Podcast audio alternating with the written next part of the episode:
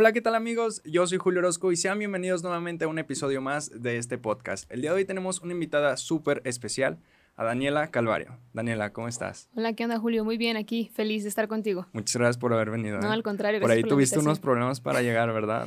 Sí, hay un error con la ubicación, un poco desesperada, pero ya estamos aquí. Bueno, pues antes de empezar, ¿qué te parece si te presentas para esas personas que no te conocen? Claro que sí. Hola, ¿qué tal a toda la gente? Yo soy Daniela Calvario, soy cantante y compositora de aquí de Guadalajara, Jalisco, y ahí andamos al 100. Oye, a ver, hay un tema que me causa controversia contigo, Dime. porque eres del Cruz Azul y no de las Chivas. Desde que estaba chica le voy al Cruz Azul, este, por algún motivo, razón o circunstancia desconocido, pero desde que estaba muy chiquita recuerdo haber este, visto un partido del Cruz Azul y, Y me enamoré gusta. por completo, me enamoré al 100% y, y pues bueno, sí, se- sigo fiel, sigo fiel, este, dolorosamente, pero aquí, aquí estoy, No, ahí la llevan, ahí la llevan. ahí vamos. Bueno, pues cuéntanos cómo fue que iniciaste dentro de la música. Pues yo empecé, siempre fue mi sueño, desde que estaba muy chica, pero realmente nunca creí que lo fuera a hacer. O sea, si te soy honesta, yo tenía otros planes, yo tenía otras aspiraciones, a pesar de que era como un sueño guajiro, de esos que, que tú dices, yo quiero hacer esto, pero crees que nunca lo vas a hacer. Claro, claro. Eh, yo empecé en el teatro musical cuando tenía 16 años aproximadamente. Eh, después de eso me di cuenta que el teatro no era lo mío. eh, había hecho música, entonces yo quería hacer música. Pero las redes sociales fueron en el año 2015, o sea, hace cinco años, que me abrieron la posibilidad y me dieron la oportunidad de poder dedicarme a esto. Yo empecé haciendo covers para mi canal de YouTube. Eh, no era mi tirada o mi plan darme a conocer, simplemente lo hacía por hobby porque me gustaba y pues afortunadamente tuve la bendición de que uno de esos pues videos se hiciera viral en el año 2015 y de ahí es como he transcurrido, ¿no? Este, tuve la, la fortuna de, de ser viral, de esos casos que tú escuchas o ves que pasan y no sabes que te va a pasar a ti y pues de ahí, eso fue lo que me abrió camino prácticamente las redes sociales. ¿Cómo fue tu proceso para dar con el género que actualmente haces? Pues la verdad es que soy una persona que no le tiene miedo a nada. O sea, a mí me dicen, colabora conmigo y yo le entro si es lo que, si es algo que me gusta independientemente del género. Sí, si a mí me gusta el artista, si a mí me gusta cómo canta, si a mí me gusta lo que hace, eh, no me da miedo. O sea, no me da miedo hacer pop, no me da miedo hacer ranchero, no me da miedo hacer hip hop. Este, no le tengo miedo a nada. Soy una persona 100% popera. Mis primeros discos fueron pop, fueron balada. Y, y creo que eso me ha hecho madurar musicalmente, qué es lo que quiero, qué es lo que voy a hacer, de qué manera voy a escribir, a quién me voy a dirigir, cómo voy a enganchar al público. Pero realmente me siento una, una persona muy versátil y no me gusta encasillarme en un género. O sea, cuando me preguntan, ¿cuál es tu género? Yo siempre digo, o sea, me gusta el pop, me gusta hacer pop, pero realmente me gusta innovar y me gusta mezclar el pop con otras cosas. O sea, No no, me estás gusta- casada es- con el pop. Exactamente, sí. no. Porque últimamente has grabado con muchos raperos, o sea, te has metido Así es. mucho en el hip hop. Pues a mí el que me metió al mundo del rap fue Jera, ¿no? Que él fue el que me invitó este, a colaborar con él en su disco eh, en el año 2017, si no me equivoco. Eso me abrió las puertas a un público muy diferente a lo que ya era el mío. Me recibieron de manera pues muy buena, fue lo que a mí me da este la intuición o me da esa emoción de poder hacer un disco con raperos que es el disco de todos míos, que fue un EP más que disco eh, donde colaboré con este Neto Peña, Jera, Santa Fe, Con. Jay, con Vipo, con todos. Y, y la verdad es que lo recibió muy bien mi gente, ya no era la gente de ellos, era mi gente y lo recibieron súper bien y yo creo que eso fue lo que me hizo madurar y como que decir, ok, sí me gusta, sí lo quiero hacer, ya tengo que dejar de lado lo que hice en el pasado y empezar a, a moverme por este lado. Pues realmente la canción que hiciste con Jera es de las más virales que tiene Jera actualmente. Sí, Las que y- más plays tiene. Y yo creo que tiene mucho que ver también lo que dice la canción. O sea, más que la colaboración, cuando le hablas de un tema a tu gente que se siente identificado, pues la gente lo va a Claro. escuchar, ¿no? Entonces yo creo que el tema es muy bueno. eh, lo que hicimos Jera y yo fue increíble. La colaboración a mí me encantó. Y yo nunca había hecho algo similar, ¿sabes? Entonces, pues también fue como algo innovador para mí. Dentro de tu infancia, ¿cuáles fueron tus influencias musicales? Yo crecí con música súper diferente a lo que estoy haciendo ahorita. Y, y, todo el mundo me dice que yo tengo un alma vieja, porque a mí me encantan las baladas. O sea, realmente si tú agarras mi teléfono y buscas mis playlists, son baladas, son de desamor. Yo, yo crecí escuchando la música de Juan Gabriel, yo crecí con Rocío Durcal, yo crecí con Amanda Miguel, yo crecí con ese tipo de artistas que, que se desvivían en el escenario, ¿no? Que te desgarrabas la garganta y, llorabas y, y estas, este tipo de canciones, ese tipo de baladas que, que, bueno, este, a lo mejor hoy en día ya no, no es lo que se escucha, pero yo eso lo traigo de raíz y yo creo que es lo que me, a lo mejor no hago ese tipo de música, pero escribo canciones de desamor, yo creo que porque de ahí viene, pues. Sí, sí, sí. Hay una canción que, que en lo personal me gustó mucho y sé que fue de las que más te pegó este año, la de Curiosa. Te metiste ya como en el reggaetón. Así a ver, ¿cómo fue ese proceso? fue algo más urbano, este desde cuando quería yo o tenía ganas como de intentarlo. En mis discos pasados como que lo intentaba meter, como que le decía a mis, a mis fans, miren, esto también me gusta, este, no solamente las baladas. y tengo una canción que se llama Mejor me voy, otra que se llama Perdiendo el control, que son como más o menos este, entre electrónica y reggaetón. Y, y yo veía como que el público no, o sea, como que el público quería las baladas, quería la guitarra, quería sí, ese tipo de música. Entonces, me pasa algo importante en el año 2019 que es que yo rompo lazos con mi anterior disquera, con las personas de mi equipo, entonces empiezo a trabajar sola yo ya en, en el, desde el 2019, mitad del 2019 en adelante, ¿no? Y desde cuando yo quería tocar ese tema, ese tema en particular de Curiosa, eh, con mis seguidores, con mis fans, y yo sí tenía miedo porque yo decía, es un reggaetón muy reggaetón, es un reggaetón de verdad tumbadísimo y es un reggaetón pues que mis fans no están acostumbrados, que mis fans lloran mis canciones, curiosa no se llora, curiosa se baila, ¿sabes?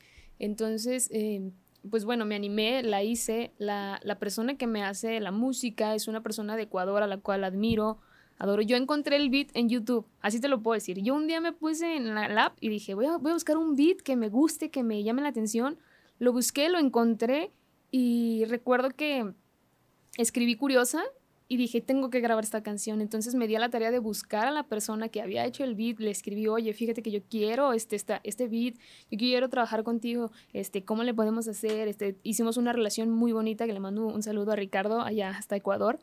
Y, y pues bueno, salió, salió curiosa, que yo no me imaginaba, o sea, a pesar de que le tenía mucha fe, no me imaginaba que a la gente le fuera, le fuera a gustar tanto. Eh, ayer entró en los charts de, de la mejor música latina de YouTube. Entonces para mí fue sorprendente, ¿sabes? O sea, fue como de que no me lo esperaba. Y más como artista independiente, o sea, totalmente independiente, que el trabajo fue todo mío, ¿sabes? Que no hay un respaldo, no hay un equipo atrás que te esté diciendo, vas a hacer esto, vas a moverte de esta manera, lo vamos a publicar en tal fecha. O sea, todo fue mi idea, el video fue mi idea. entonces, pues la verdad es que sí, estoy fascinada con esa canción. ¿Cómo ha sido trabajar como independiente ya sin un equipo? Es complicado, es complicado, pues...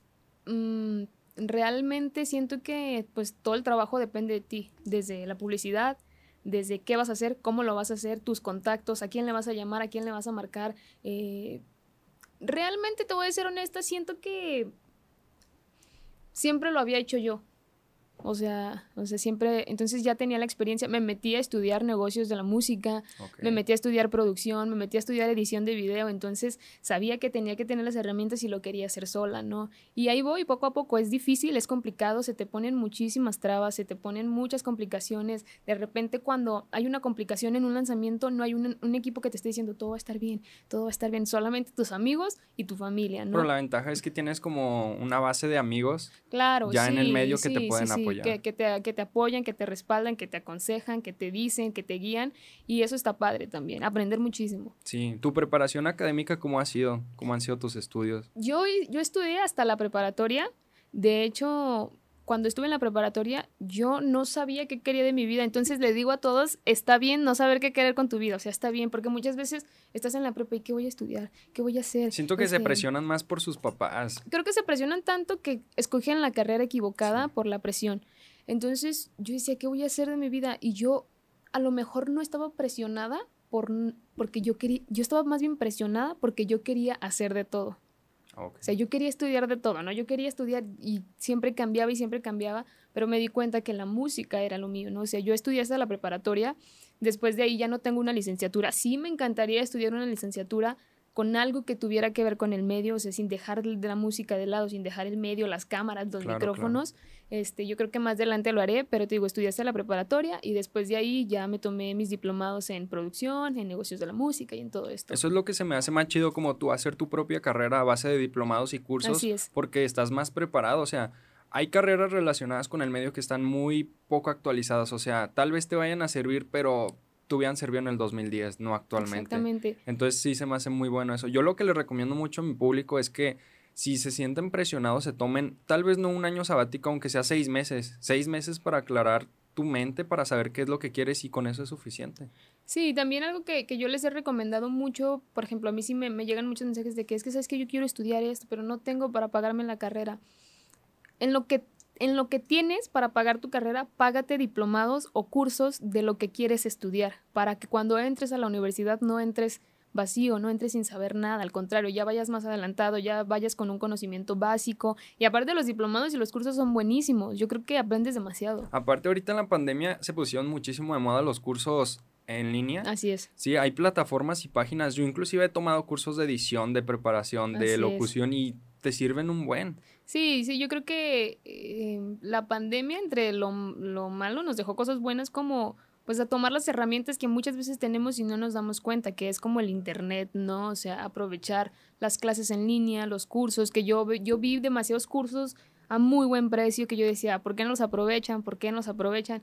Creo que también la pandemia nos golpeó económicamente muchísimo, claro. pero bueno, a la gente que tiene ganas de estudiar y aún no puede pagarse un curso, un diplomado, muchas veces los encuentras hasta gratis, entonces este es buscarle, es buscarle. Sí, pues ahí está YouTube, la plataforma más grande, también. hay muchísimos cursos. Pero es que siento que es como saberle tomar el lado bueno porque hay mucha gente que en la pandemia se deprimió. Así y te es. puedo decir que yo tuve un bajón fuerte como dos meses, pero de ese bajón como que como que renací o como que me surgieron más ideas, pero sí hay gente que no encontró el lado bueno y no sé, tal vez traía metas que para diciembre tener ya un buen cuerpo y teniendo la opción de poder hacer ejercicio en tu casa, o sea, es como saber tomarle el lado bueno a las cosas. Sí, yo creo que la pandemia nos vino a enseñar muchas cosas y, y por ejemplo, a mí, a mí me dicen, no, es que la pandemia me, me canceló este plan, es que no te lo canceló, te lo pospuso. Sí. O sea, solamente te le dio un plazo más largo, o sea, no se cancelaron los planes, simplemente se alargaron, pero ahí siguen estando. O sea, que se te haya ido este año no quiere decir que el siguiente no puedas hacer lo que te propusiste este año. Sí, dentro de la industria musical,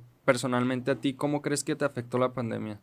A mí me afectó bastante porque yo, este, bueno, para empezar, pues un artista vive de su gente, de su público, eh, la gente te recarga de energía, te llena de emoción, te satisface estar ahí, los aplausos, los abrazos, los besos, que te coreen una canción, es, eso te llena de vida, eso te, es un motor para decir, ok, lo estoy haciendo bien, vamos por buen camino, vamos.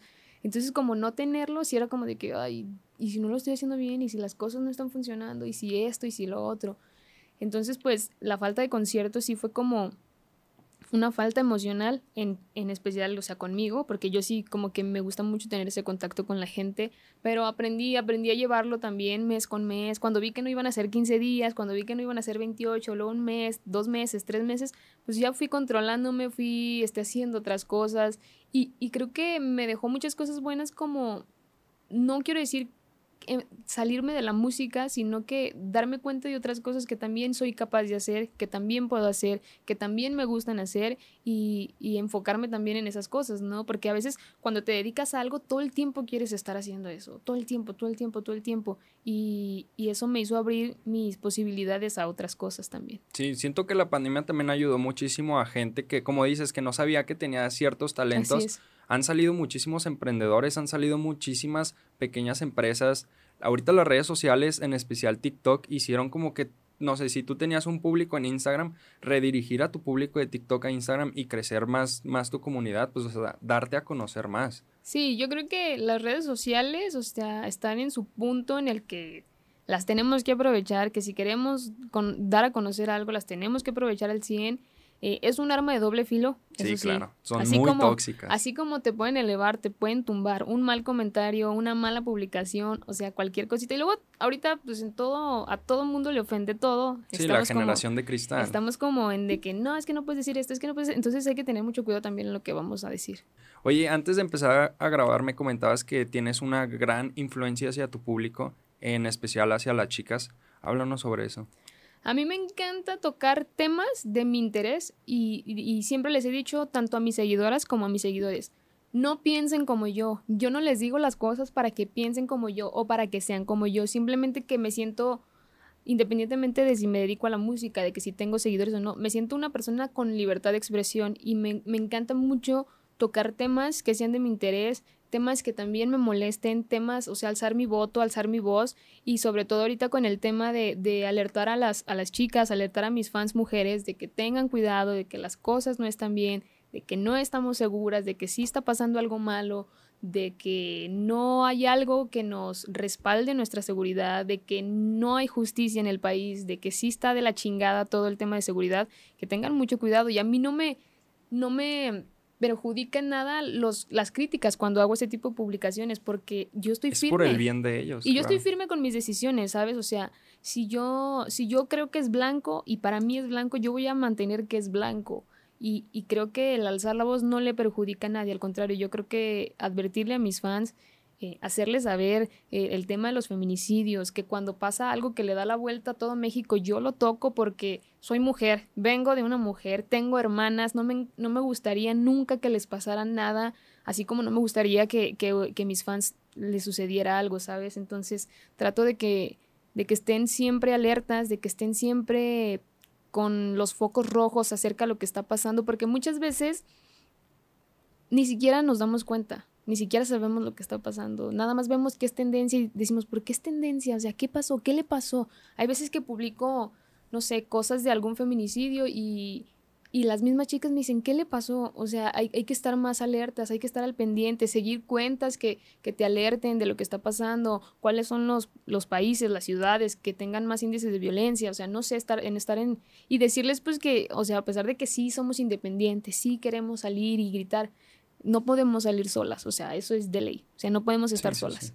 Oye, vi que por ahí hace menos de un mes sacaste una canción con Neto y con Charles. ¿Cómo fue el proceso para esa canción? La verdad es que te voy a ser honesta, antes de grabar esa canción, mi idea era grabarla con mujeres. Ah, ok. O sea, mi idea era grabarla con mujeres, eh, porque la canción habla de las mujeres, entonces yo dije, sí, el poder femenino, vamos a hacer una canción que empodere a la mujer y que y luego mientras iban pasando cosas en mi vida, o sea, yo decía, no, mejor una canción que, que hable de, de, no del poder femenino, sino del valor de la mujer, que cuánto nos, nos, nos hacen bien en nuestra vida, cuánto las necesitamos, cuánto las queremos. Y es una canción que no va dirigida a, o sea, como a tu novia, pues, nada más, sino que va dirigida a tu mamá, va a tu, a tu hermana, a tu abuela, a la persona que ha estado contigo, a la mujer que ha estado contigo durante toda tu vida. Yo no sé la vida de los demás, en especial la mía es, es dedicada a, a, mi mamá y a mis hermanas, ¿no? Mi inspiración fue totalmente para ellas en esta canción.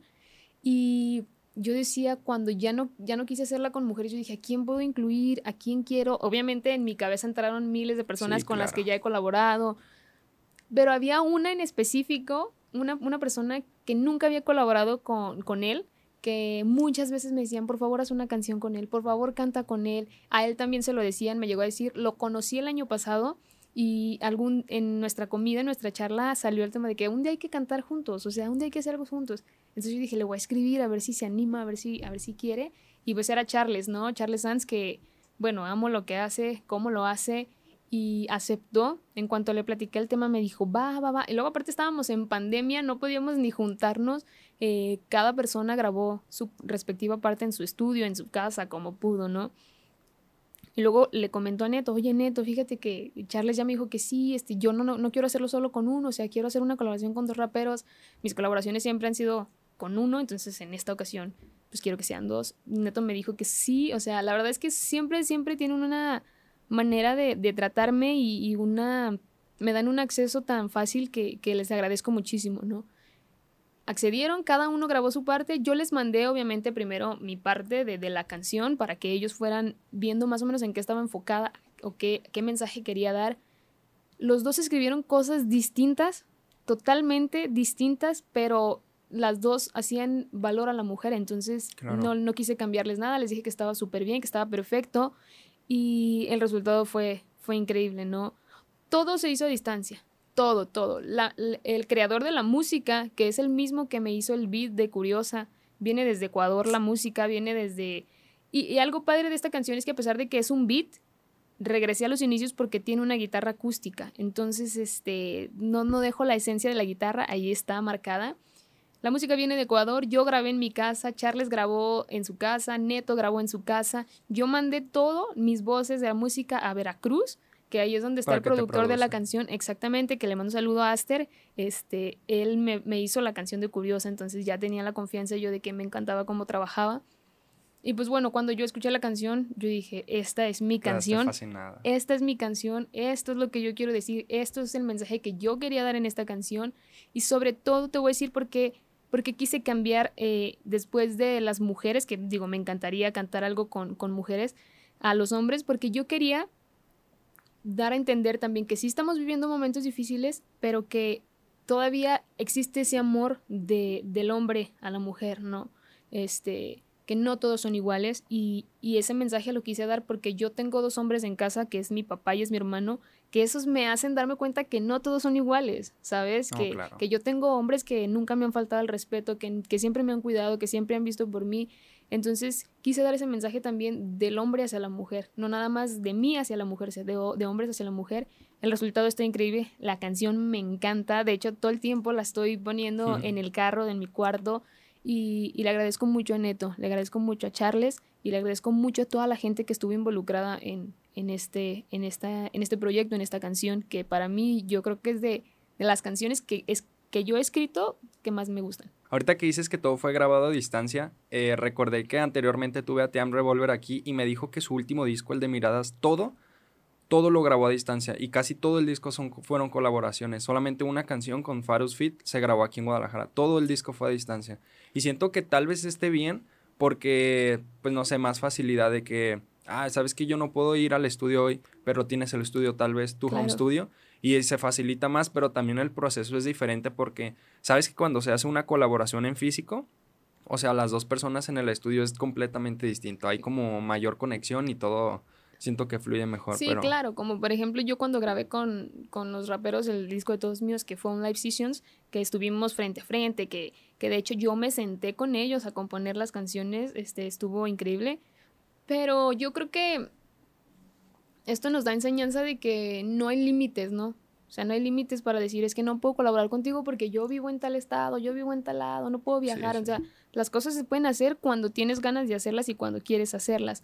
Entonces, aparte, cuando estás en tanta comunicación como yo lo estuve en ese entonces para, para escribir la canción con Charles y con Neto, yo creo que sí, sí hubo una conexión increíble. El otro día me preguntaban también, oye, ¿cómo fue grabar con Charles? Y yo, es que no grabé con Charles, o sea, cada quien grabó en su casa, pero estuvo padre la dinámica, estuvo padre también conocer esa parte de ellos y, y, que el video en sí me encanta.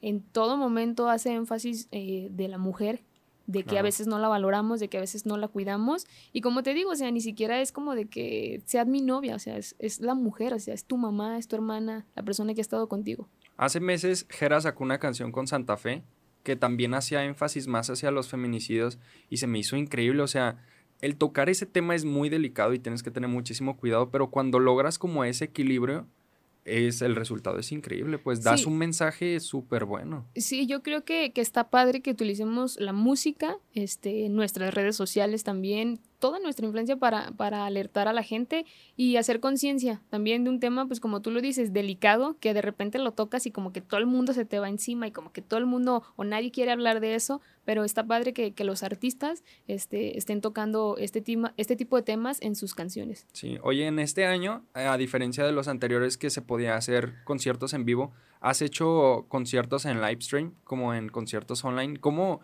cómo es esa experiencia? Cuéntanos. Hice uno, este, nada más hice uno, me invitaron a muchísimos, pero solamente me animé a hacer uno porque durante la pandemia, o sea, cuando a mí me decían, oye, te invito a hacer un live stream, este, vamos a cobrar, o sea, yo en mi, en mi, en mi corazón decía, es que cómo vamos a cobrar, ni siquiera nos van a ver en vivo, y luego la gente también está pasando como temas económicos muy fuertes, hasta que llegó uno que me convenció, que me dijo, mira, el precio va a ser súper accesible, este va a ser el deal, así, así, así, aceptas y dije, va, o sea, en este sí me animo, en este sí quiero. Lo hice en, octubre y, no te voy a mentir, o sea, cuando yo lo hice me sentía como de que, o sea, cantabas y, y, y terminabas la canción y pues nadie te aplaudió porque no había gente, ¿no? Entonces era como de que, ¿qué digo? ¿Qué hago? ¿Cómo interactúo? Pero vas agarrando la mañita durante, va pasando el concierto. Lo disfruté mucho, lo gocé muchísimo y, y la verdad es que aprendí muchísimo también de ese concierto, ¿no? Valoras más al público. ¿Cómo crees que has llevado tu carrera? ¿Cómo crees que, has crecido este último año, en 2020?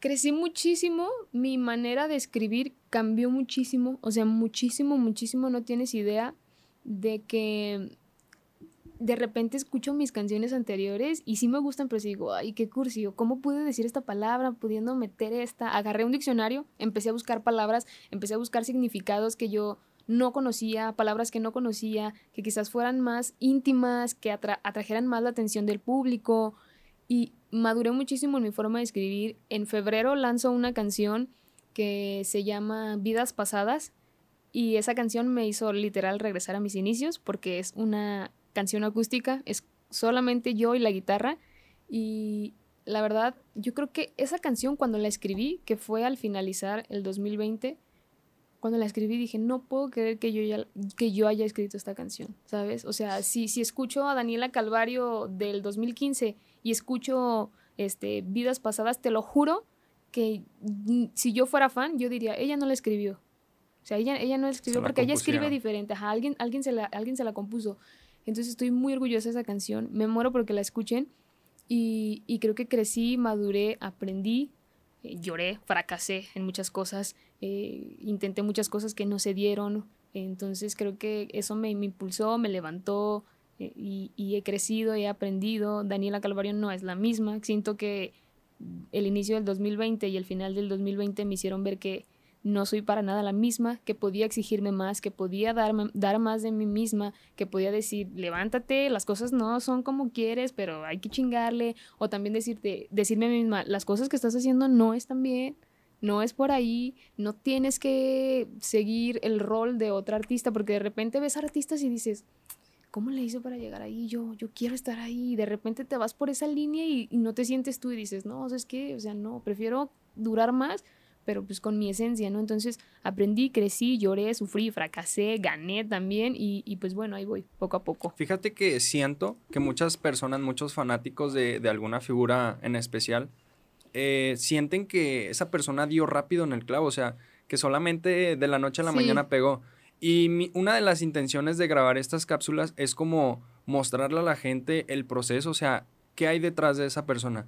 ¿Cuáles han sido tus fracasos más grandes que has tenido, tus tropiezos? ¿Cómo te has sabido Pues mira, yo te voy a decir algo que nadie sabe y te lo voy a decir solamente aquí porque mucha gente, ahí te va, mucha gente siempre ve tus números en las redes sociales. Como ejemplo, yo tengo una página de Facebook de 4 millones, este, y la gente dice, no, Daniela Calvario de estar forrada en dinero, de tener un chingo de de...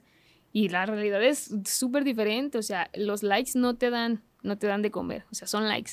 Y es vanidad, o sea, las redes sociales son vanidad, son, exactamente. O sea, no te dan, no te quitan. Puede irse Facebook, puede irse Instagram y Daniela Calvario sigue estando ahí, ¿sabes? Cuando yo rompo lazos con mi...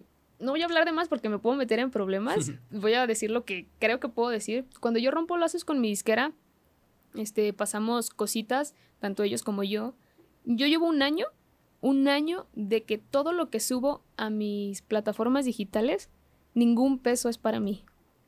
Así te lo voy a poner. Así, así te lo voy a poner. Ningún peso de lo que yo estoy generando en Spotify, Apple Music, XXXX, nada lo estoy recibiendo yo. Tampoco voy a decir que lo está recibiendo la disquera, solo voy a decir que, que, que está pasando algo ahí, que estamos tratando de solucionarlo. Y, y entonces la gente dice, no, pero yo no puedo decir que mis canciones no tienen éxito. Yo veo en mi Spotify y digo, no manches, o sea, tantas reproducciones, tanto esto. Y la gente cree, pues una vez, hace poquito, cuando yo lancé una convocatoria para donar juguetes, la gente me decía, hubo un comentario que me brincó mucho porque me decía, ¿por qué no los compras tú? O sea, si tú tienes dinero. Y yo le, yo le contesté, ¿y tú cómo sabes que tengo dinero? Y me dijo, ¿a poco las canciones no te dejan? Y yo muy dentro, dentro de mí, yo, yo quería decirle, güey, no, no me dejan, güey, porque no estoy generando o lo que estoy generando no me está cayendo a mí.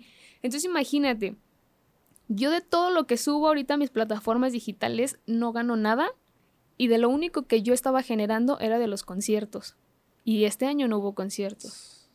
Entonces yo literal este año lo que hice fue amarrarme los ovarios y estirar mis ahorros y decir, no puedo gastar en esto, tengo que comer, tengo que ayudar a mi mamá. Mi mamá se enfermó este año, entonces yo dije, chingada madre, ¿cómo le voy a hacer? ¿Cómo le voy a hacer? ¿Cómo los voy a sacar adelante? Y afortunadamente tengo cuatro hermanos increíbles que adoro y que amo y que siempre han estado ahí y en qué los vamos a ayudar y cómo le hacemos y mi mamá y esto. Entonces hubo un momento en el que mi mamá se puso tan mal, o sea, tan mal en su enfermedad este año, yo te lo juro, que de esos momentos en los que le reclamas a Dios, ¿no? O sea, que dices, ¿por qué? o sea, ¿por qué me está pasando esto? Ya no lo quiero, ya no lo acepto, yo no quiero tus planes, yo no quiero, yo, o sea, de esos que dicen, no, es que los planes de Dios son perfectos. O sea, yo estaba tan enojada y sentía tanta rabia en mi ser y, y la estaba pasando tan mal que yo le reclamé a Dios. Obviamente, después me disculpé con él, soy una persona creyente, este, yo le reclamé y le dije, yo no quiero esto, yo no acepto tus planes perfectos, yo soy una buena persona, soy una persona honrada, soy súper trabajadora, soy muy buena hija, mi mamá es una excelente madre, ¿por qué le haces esto? Y yo sin dinero, o sea, imagínate, o sea, fue algo que yo dije, no puede estar pasando esto. Entonces, ¿qué hice? Y agarré mi guitarra, mi guitarra que amaba, que adoraba, que a mí me la habían regalado y la tuve que rifar. La rifé entre mis fans, este, le hice una rifa ahí entre mis fans y se juntó un dinero, pero ese dinero no era para mí, o sea, ese dinero era para pagar algo que mi mamá necesitaba. Y entonces el comer para mí pasó de lado. O sea, dije, a mí me vale si no como, si no ceno, si no desayuno, si no esto, si no tengo para ponerle gasolina al carro, si no, o sea, lo importante era mi mamá. Y mucha gente te ve en las redes sociales y te ve, no, 600 mil seguidores en Instagram, 100 mil seguidores en TikTok, 4 millones, un millón y medio en Facebook, en YouTube. Porque, o sea, yo te lo, doy, lo digo ahorita, desde, yo no genero nada de YouTube, ni, ni Spotify, ni Apple Music. Bueno, más bien, si genero, no lo recibo yo en estos momentos. Entonces me la vi muy complicada. Por eso yo creo que Daniela Calvario no es la misma. Daniela Calvario no es, no es la misma de enero a, a, a ahorita enero, ¿no? Del 2021. O sea, cambió mucho porque la vida me hizo madurar.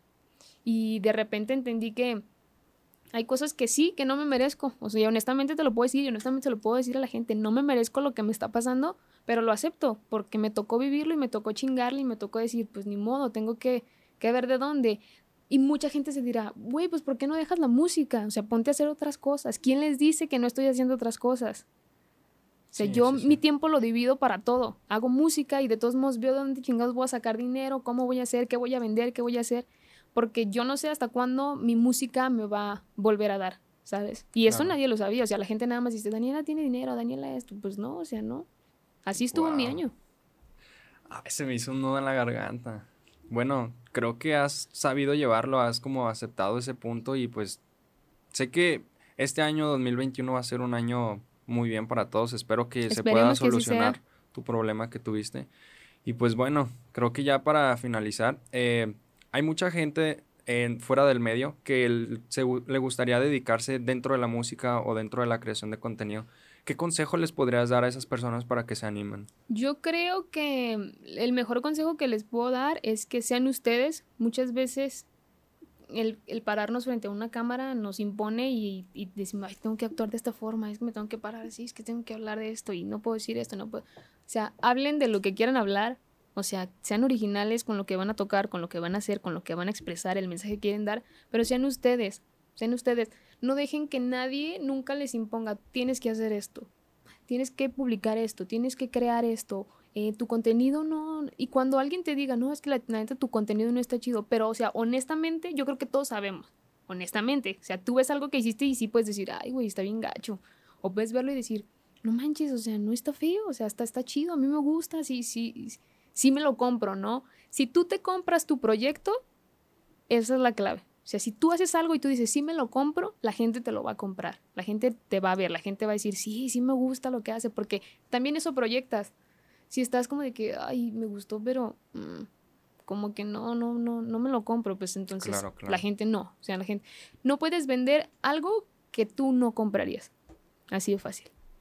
Y anímense, o sea, anímense. Puedes empezar, no necesitas tener la gran producción, puedes empezar desde grabarte con tu celular, desde grabarte con lo que tengas, no necesitas un gran micrófono, eso es lo que te va a ir así creciendo y creciendo y creciendo y cuando ya lo tengas vas a decir, no manches, no puedo creer que empecé grabándome con mi cel y ahorita ya tengo todo esto, ¿no? De hecho, hay gente que, que no sabe, pero yo cuando inicié en redes, yo inicié con un celular, pues no, no el gran celular. Después de ahí empecé a ver que tuve una gran aceptación, me metí, me metí a trabajar y duré meses ahorrando ese dinero, o sea, supe administrarme, compré el celular que actualmente traigo, seguí grabando con ese celular, empecé a crecer y pues yo sí siento que los tiempos de Dios son perfectos, tal vez en ocasiones sí nos ponen como batallas muy, muy duras, sí, pero claro fíjate, gracias a eso, ahorita ya tengo una base, ya tengo un equipo, estoy trabajando con una producción increíble y pues siento que todo se, ha acomodado y soy realista y como, es, como dices tú, si no te gusta, si no te lo compras, pues la gente no te lo va a comprar. Entonces yo estoy súper contento, créeme, con este proyecto que eh, tengo aproximadamente dos años, no dándole, pero sí planeándolo y hasta finales de, del 2020 fue cuando todo inició. Entonces sí se me hace buen consejo que, te digo, hay gente que piensa que de la noche a la mañana ya eres quien eres. No, es, son años de trabajo, días de no dormir, días de ansiedad, este, preocupaciones, ¿cómo le voy a hacer? ¿Cómo voy a, a quién voy a invitar? ¿Cómo le hablo? ¿Cómo le digo? ¿No? Entonces sí, sí entiendo perfectamente. Este, yo también creo que los planes de Dios son perfectos, de repente sí me las vi muy duras. Este, yo creo que todos en algún momento se la han visto duras. Esta pandemia, yo creo que miles de millones de personas este, se cuestionaron muchas cosas. Yo me las cuestioné, yo reclamé, yo chillé, yo me la pasé en el piso, yo no dormí, yo no comí, pero al final de cuentas, o sea, lo entiendes. Y, y, y como te lo digo, soy una persona tan creyente que al final terminé disculpándome, decir, no, sí te acepto, Dios, discúlpame. Este, pero yo siento que hay que tocar fondo tocar fondo y cuando de verdad uno cree que ya tocó fondo hasta que neta toca fondo, hasta que neta dice, ya no puedo más, ya no quiero, ya no esto, pero el chiste de tocar fondo es que ya no hay más abajo. O sea, ya estás en lo más profundo y solo te queda impulsarte hacia arriba otra vez. Entonces, eso me hizo valorar también, ¿sabes? Las personas que de verdad están conmigo. y que, y muchas de ellas no tienen nada que ver con el medio.